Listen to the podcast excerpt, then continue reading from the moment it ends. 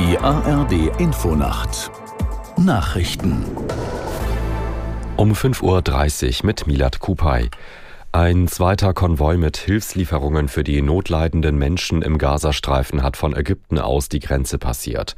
UN-Nothilfekoordinator Griffith teilte mit, dass 14 Lastwagen mit dringend benötigten Gütern in Gaza angekommen seien. Er sprach von einem kleinen Hoffnungsschimmer. Griffith dankte den Helfern auf der palästinensischen Seite dafür, dass sie trotz des Sicherheitsrisikos sofort im Einsatz waren, um die Lkw zu entladen. Nach Angaben des ägyptischen Roten Halbmonds umfasste die Hilfslieferungen unter anderem Arznei und Lebensmittel. US-Präsident Biden hat mit Bundeskanzler Scholz und anderen Regierungschefs westlicher Staaten über den Nahostkonflikt beraten und Israel erneut Unterstützung zugesichert. Wie das Weiße Haus mitteilte, bekräftigten die Staats- und Regierungschefs der USA, Kanadas, Frankreichs, Deutschlands, Großbritanniens und, und Italiens, dass Israel das Recht habe, sich gegen Terrorismus zu verteidigen. Zugleich forderten sie die Einhaltung des humanitären Völkerrechts, einschließlich des Schutzes der Zivilbevölkerung, hieß es weiter.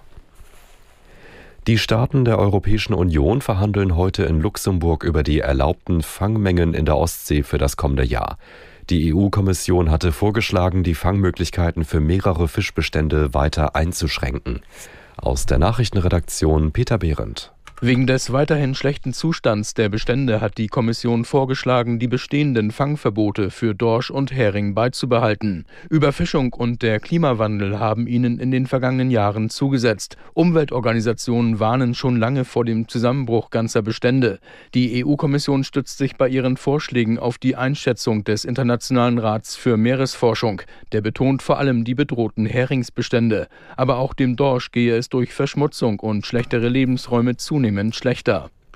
Die UN-Friedensmission in Mali hat einen Stützpunkt im Norden des Landes aus Sicherheitsgründen vorzeitig verlassen.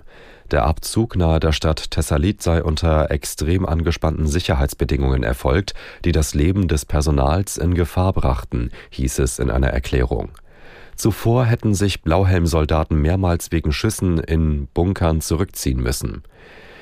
Im Juni hatte die malische Militärführung verlangt, dass die UN-Mission umgehend enden müsse. An dem Einsatz sind auch Bundeswehrsoldaten beteiligt. Sie sollen Mali bis Jahresende verlassen.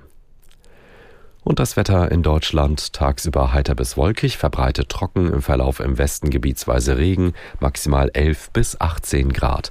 Die weiteren Aussichten am Dienstag von Nordwesten her Schauer 12 bis 20 und am Mittwoch verbreitet Regen, nur gebietsweise sonnig bei 9 bis 17 Grad. Das waren die Nachrichten.